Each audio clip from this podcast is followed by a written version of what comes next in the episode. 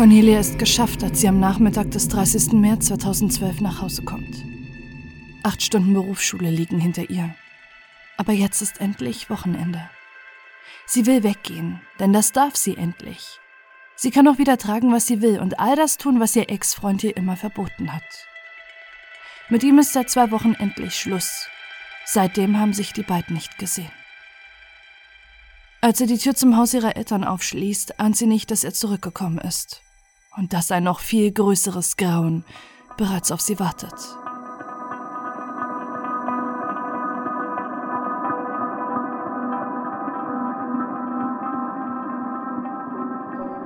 Zwei Jahre zuvor. Als Cornelia den vier Jahre älteren Christoph kennenlernt, ist es Liebe auf den ersten Blick. Die 15-Jährige hat eine enge Bindung zu ihrem älteren Bruder und ihren Eltern mit denen sie im Münchner Vorort Notzing lebt. Vor allem mit ihrem Vater, der bis zu seiner Rente im BMW im Werk in München gearbeitet hat, verbringt sie viel Zeit. Die beiden teilen eine Leidenschaft. Motorräder. So oft es geht, fahren sie beide in die Berge. Doch als sie Christoph kennenlernt, hat sie nur noch Zeit für ihren Freund. Er ist ihre erste Beziehung. Er hatte vor Cornelia hingegen schon zwei Freundinnen. Die beiden Jugendlichen verbringen jede freie Minute miteinander.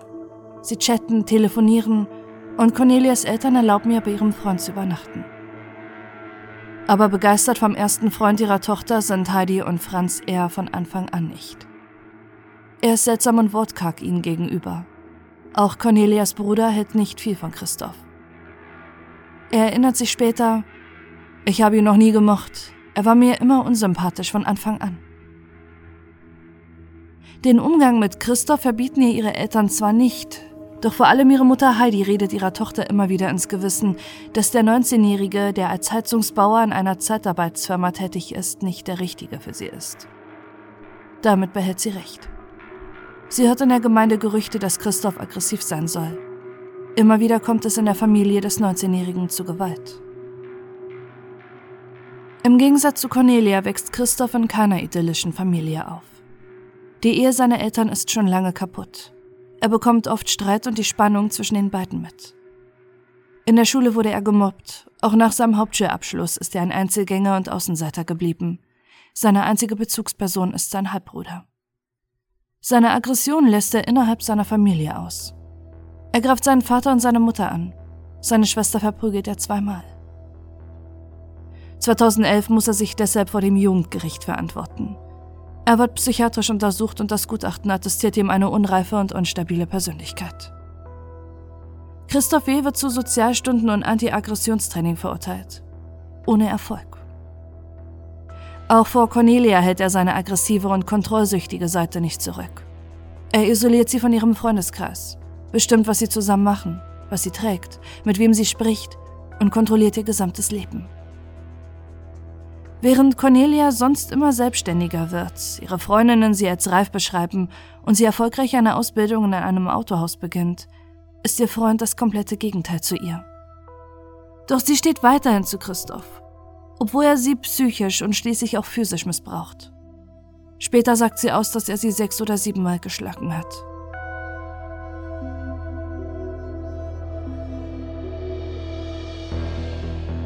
Trotzdem planen die beiden bereits ihre Zukunft. Sie verloben sich heimlich hinter dem Rücken von Cornelias Familie und planen bereits zusammenzuziehen. In der oberbayerischen Gemeinde Lengendorf baut Christoph ein Haus. Eines Tages will er dort mit Cornelia leben und eine Familie gründen. Für den Hausbau überweist sie ihm jeden Monat 200 Euro. Doch irgendwann wird ihr alles zu viel. Christoph engt sie immer mehr ein. Seine Kontrollsucht, seine Gewaltausbrüche, auch die Spannung zwischen ihr und ihrer Mutter, die der Beziehung ihrer Tochter von Anfang an kritisch gegenüberstand, will die mittlerweile 17-Jährige nicht mehr. Am 11. März 2012 ändert Cornelia ihren Facebook-Beziehungsstatus. Single. Auch ihrem Bruder und ihrer Mutter sagt sie freudestrahlend, ratet mal, wer nicht mehr da ist. Ihre Familie ist erleichtert, dass nach zwei Jahren die ungesunde Beziehung voller Gewalt endlich beendet ist. Für Cornelia geht nach der Trennung ihr Leben weiter. Sie trifft mehrmals ihren Freundeskreis und geht feiern. Für Christoph bleibt hingegen das Leben stehen.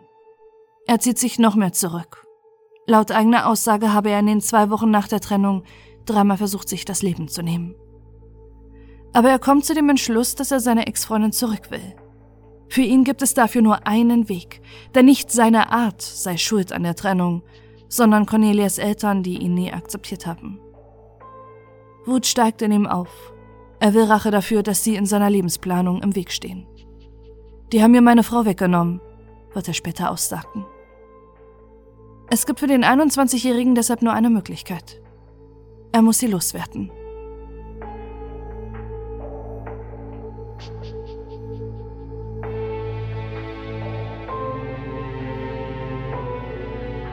In der Nacht auf den 30. März 2012 spielt Christoph W. bis um 2 Uhr Playstation.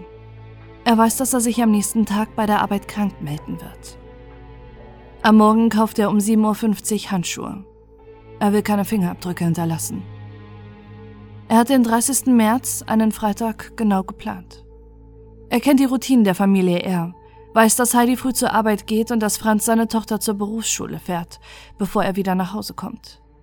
Dieses kleine Zeitfenster will er nutzen. Er bricht durch den Keller im Haus ein, holt aus der Küche ein 15 cm langes Messer und wartet. Um 8.10 Uhr kommt Franz zurück. Alles, was danach geschieht, kann nur durch die Aussagen von Christoph rekonstruiert werden. Er geht mit dem Messer auf seinen ehemaligen Schwiegervater los. Dieser wehrt sich, kann kurzzeitig Christoph das Messer entwenden und es kommt zu einem Kampf. Ein Kampf, den der 60-Jährige nicht überlebt. Seine Leiche versteckt Christoph im Partyraum im Keller, bevor er wie im Wahn zwei Stunden das Haus putzt. Um 11.30 Uhr kommt Heidi R. nach Hause. Die Person, gegen die sich seine eigentliche Wut richtet, die ihrer Tochter die Beziehung ausgeredet hat und die sie immer wieder gefragt hat, was sie eigentlich an Christoph finden würde. Was danach passiert, nachdem Heidi R. das Haus betritt, daran könne sich Christoph nicht mehr erinnern. Er ist mit einem Messer, einer Axt und einem Schürhaken auf die 54-Jährige losgegangen. Ihre Leiche weist 30 Stich- und Hiebwunden auf. Ein Overkill, wie es später vor Gericht festgestellt wird. Danach bringt er auch ihre Leiche in den Partyraum und bedeckt beide leblosen Körper mit Handtüchern, bevor er wieder putzt. Um 16.30 Uhr kommt Cornelia nach Hause und es beginnt das wohl größte Rätsel im Fall. Welche Rolle hat die damals 17-Jährige eingenommen? Die Aussagen der beiden, was in den nächsten Tagen passiert, unterscheiden sich zum Teil stark. Auch ihr späteres Verhalten gegenüber der Polizei lässt viele fassungslos zurück. Ohne Gefühlsregung, ohne Entsetzen und ohne Trauer berichtet sie, was sich in den Tagen nach dem Doppelmord abspielt. Sie soll abgeklärt und gelassen bei den Vernehmungen gewirkt haben. Die Ermittelnden beschreiben ihr Verhalten später als völlig unpassend und ungewöhnlich. Ein Verhalten, das sie vorher noch nie erlebt haben. Einer der Kripo-Beamten sagt vor Gericht aus, dass Cornelia einmal sogar während ihrer Vernehmung gelacht hat. Ein anderer, der die 17-Jährige nach den Morden in eine psychiatrische Klinik fährt, erinnert sich im Gericht. Sie hat mir von den acht Chinchillas ihres Bruders erzählt und dass der so ein Autonah sei. Sie hat zu keinem Zeitpunkt den Eindruck von jemandem gemacht, der seine eigenen toten Eltern vergraben hat. Als Cornelia nach Hause kommt, bittet ihr Ex-Freund sie in ihr Zimmer wo er ihr erzählt, dass er ihre Eltern umgebracht hat. Das sagt zumindest Christoph aus.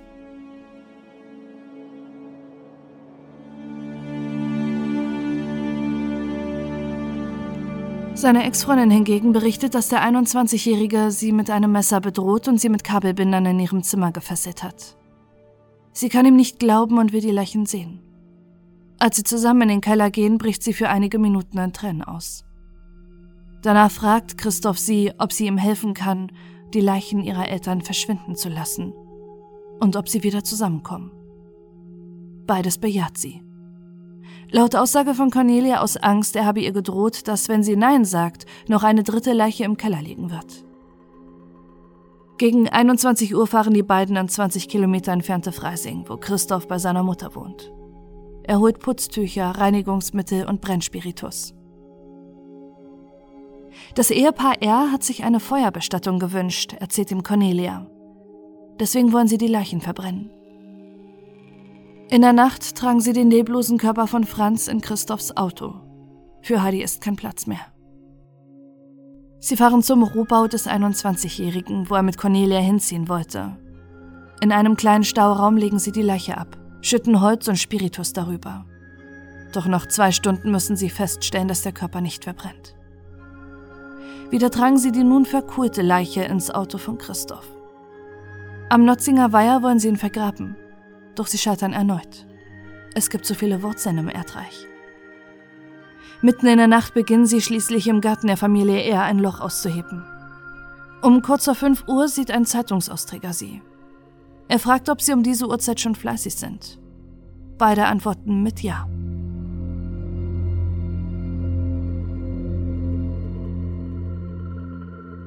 Drei Stunden dauert es, bis sie gegen 6 Uhr die Leichen dort ablegen und anschließend zu Christophs Mutter fahren, der er verkündet, dass Cornelia nun bei ihnen leben würde.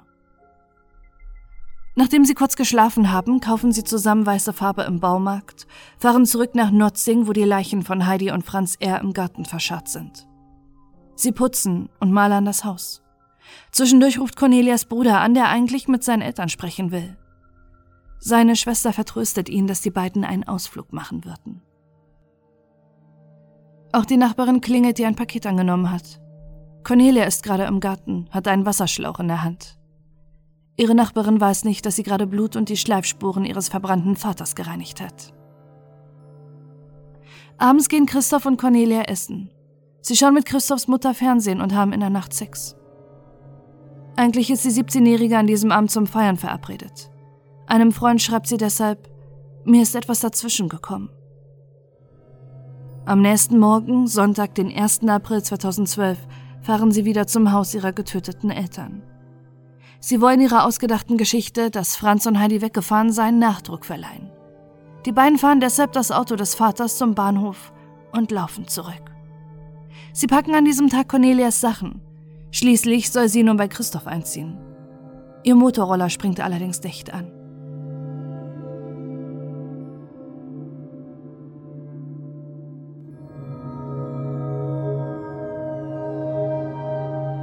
Die beiden verständigen den ADAC. Christoph lässt Cornelia für mehrere Stunden allein zurück, um Geld von zu Hause zu holen. Einer von vielen Momenten, um Hilfe zu holen oder zu flüchten. Doch die 17-Jährige tut es nicht. Sie sei von ihrem Ex-Freund bedroht worden, sagt sie in der späteren Vernehmung.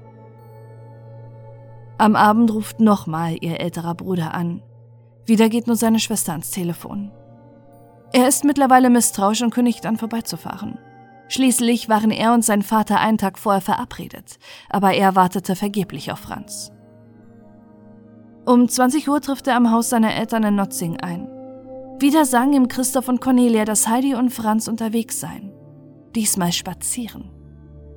Doch der 29-Jährige lässt sich nicht abwimmeln und geht rein. Sofort bemerkt er die Unordnung. Niemals hätte seine Mutter das Haus so hinterlassen. An der Treppe entdeckt er Blutspritzer. Er ahnt nicht, was passiert ist, denkt, dass seine Eltern vielleicht im Krankenhaus sind. Nur eines weiß er. Er muss mit seiner Schwester allein reden.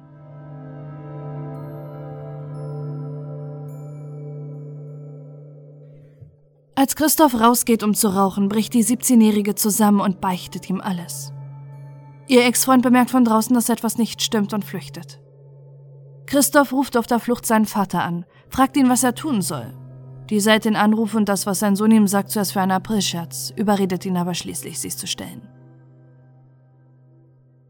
Die Trauerfeier von Heidi und Franz R. platzt aus allen Nähten.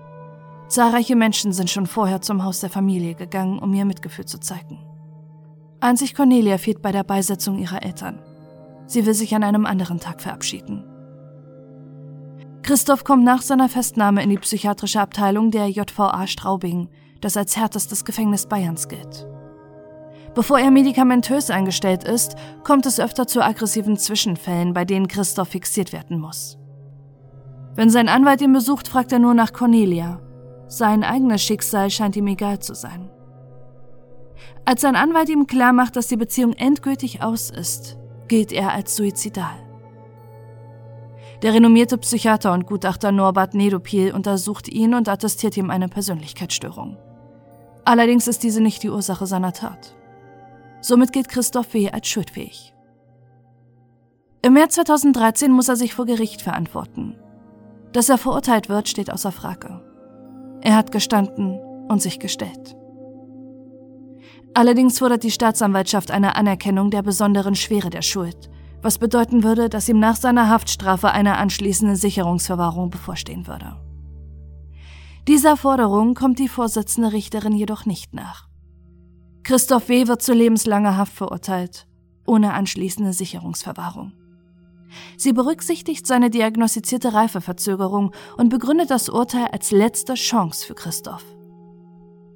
Doch das größte Rätsel ist bis heute Cornelia.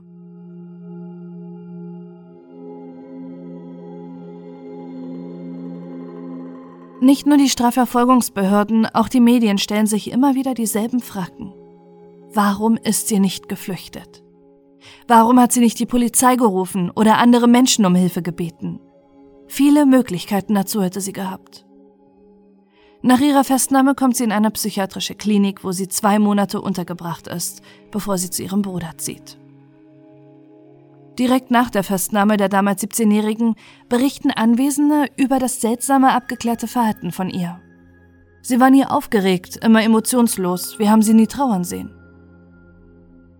Bei den Vernehmungen ist sie fröhlich, lacht in unpassenden Momenten und die Ermittlungen zeigen, dass sie nicht nur teilgenommen hat, sondern aktiv an der Beseitigung der Leichen beteiligt war und eigene Ideen eingebracht hat, wie das Verbrennen der Körper.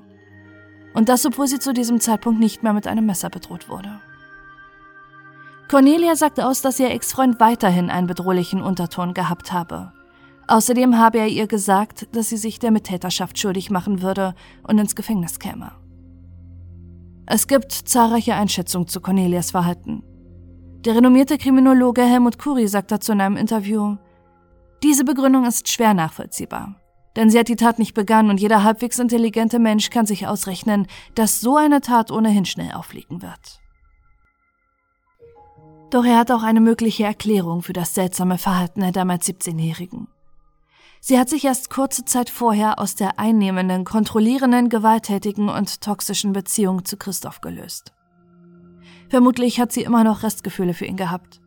Auch Christoph deutet bei seiner Vernehmung so etwas an. Sie meint, dass sie mich immer noch liebt und nicht will, dass ich ins Gefängnis komme, weil sie sonst die dritte Person verlieren würde. Dazu kommt die tatsächliche Angst und Bedrohung. Sie habe sich laut des Kriminologen in Lebensgefahr gefühlt, weshalb sie aus Selbstschutz mitgemacht hat. Ihr Anwalt sagt zum Vorgehen von Cornelia, dass sie traumatisiert und wie gelähmt war. Sie befand sich in einem entschuldigenden Notstand und hat nur deswegen Hilfestellung geleistet. Das Gericht sieht ihr Verhalten allerdings nicht als zu entschuldigen an. Sie wird zu sechs Monaten auf Bewährung wegen versuchter Strafvereitelung verurteilt. Sie wird vom selben Richter verurteilt, der nicht einmal zwei Jahre zuvor ihrem Ex-Freund gegenüberstand, weil der sich wegen Körperverletzung an seiner Schwester verantworten musste.